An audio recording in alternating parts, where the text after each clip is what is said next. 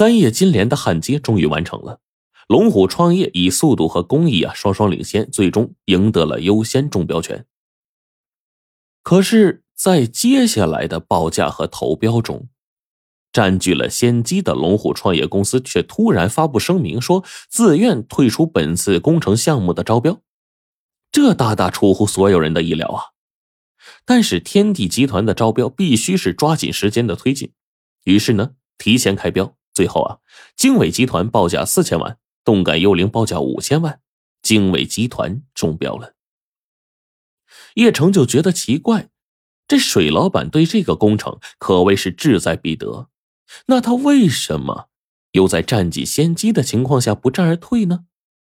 但是代理总裁邢天当即拍板说，决定本次天地公司的中标供应商。是经纬集团，明天特邀公证处的人员当场签订合同，并予以现场公证。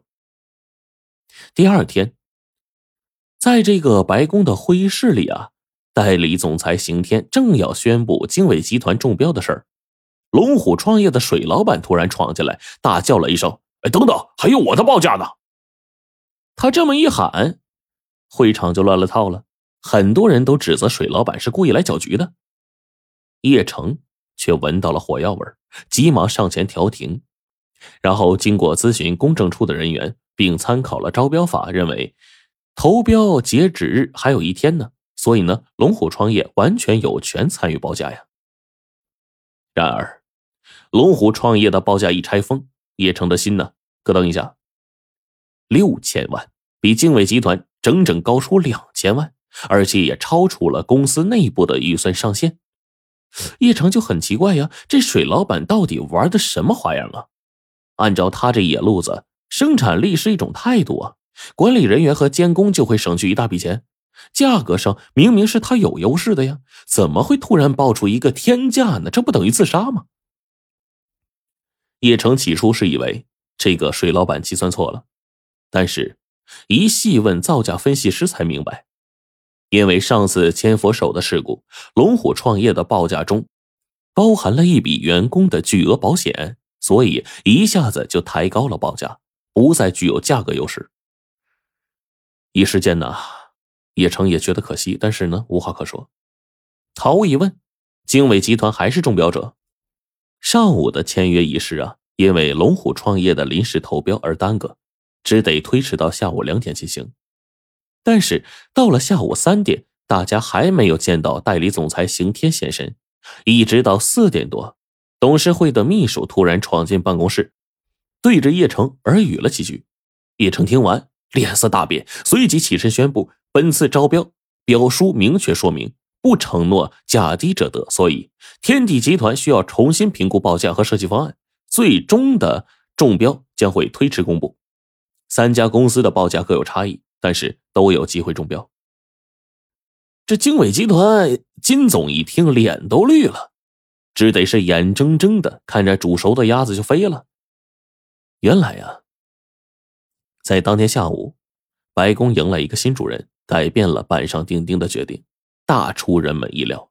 他呢，既不是美国佬，也不是刑天升任，而是一个华裔的泰国人。美国总部发来任命函，说新总裁是华裔后代，懂英文，懂中文，还熟悉亚洲市场，又在亚太区啊出任过要职，是中国区总裁的最佳人选。同时呢，他笃信佛教，钟情黄色，喜欢莲花。嘿，众人一时全傻眼了，只有叶城的味蕾反射出了一种水果的味道——泰国榴莲。他猛然想起老总裁武天当初请大家吃榴莲的深意，原来啊，他是早就知道接替自己位置的是一个华裔泰国人。难道提升刑天是在有意考察？那事情来了个大逆转，最后新总裁一掰板啊，龙虎创业承揽了本次工程项目，中标金额五千五百万。这可是叫所有人啊，都是大跌眼镜啊！这一天呢，总裁秘书通知叶城去见新总裁。叶城敲门进去了，但是不见老板。秘书一指五楼楼顶，叶城赶紧上楼。远远的就看见一个身材高大、颧骨突出的中年男子正对着白宫的巨型三叶金莲合掌祈福。很显然，他就是天地国际的新总裁。半晌，这个新总裁啊，就悠悠的开口说：“叶总监，久闻你的大名啊，你在审计界很有成就啊。”叶城连连说道：“哎，哪里哪里呀？”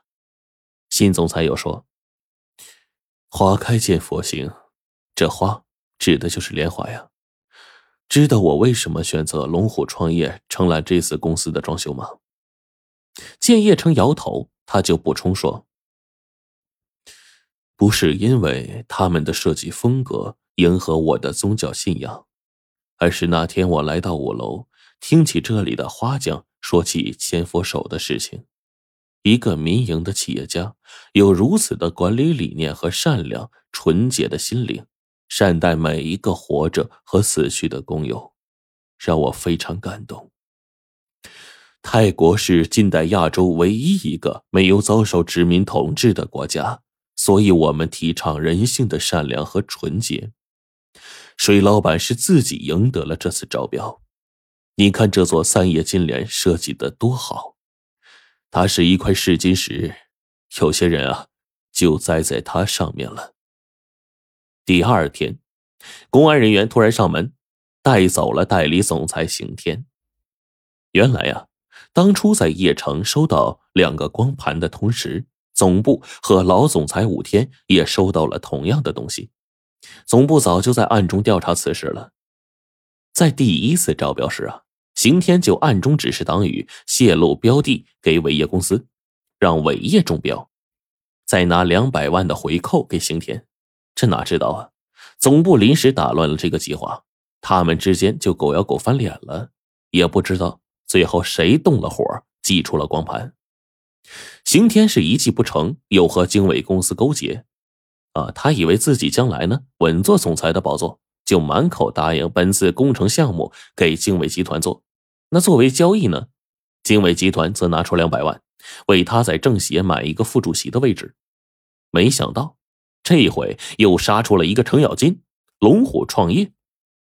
龙虎创业在比武大赛中啊胜出一筹。经纬公司呢落了下风，刑天等人怕出意外，就使出了下药害人的招数，抓住刑天，连带着扯出了好几个公司高管。原来他们都是刑天的帮凶，协助刑天设计陷害叶城，并指使两家公司给他行贿抹黑、恐吓和威胁叶城的家人，试图搞垮他。也幸亏集团高层早有警觉。叶城这才得以啊继续留任。叶城突然就领悟到，难怪公司总部迟迟不任命新总裁的人选啊，原来是将本次白宫装修工程啊当成一个试金石了。结果，最有希望和实力的刑天被试出，不是震惊。几个月之后，工程啊如期完工。令大家惊喜的是，在这龙虎创业呀。在白宫的门前还免费修建了一个巨大的一个喷泉池，水池中间呢有一个雕塑。它呢既不是泰国传统的象手的造型，也不是常见的维纳斯，而是一个男性的造型。叶城就问水老板说：“这谁呀？”水老板说是泰王。可是啊，叶城觉得不像。新总裁听闻此事，笑着找到叶城，指着喷泉说。佛教讲六道轮回，可轮回之前结下的因果必须了结。这个男人就是来了结因果的，他在用清泉水洗亮眼睛，辨清好坏，准备重新轮回投胎。叶城这才发现，这喷泉里的男的是死去的千佛手。只见啊，他头戴皇冠，手持利剑，双目仰视着。正是自己生前焊接的那朵三叶金莲。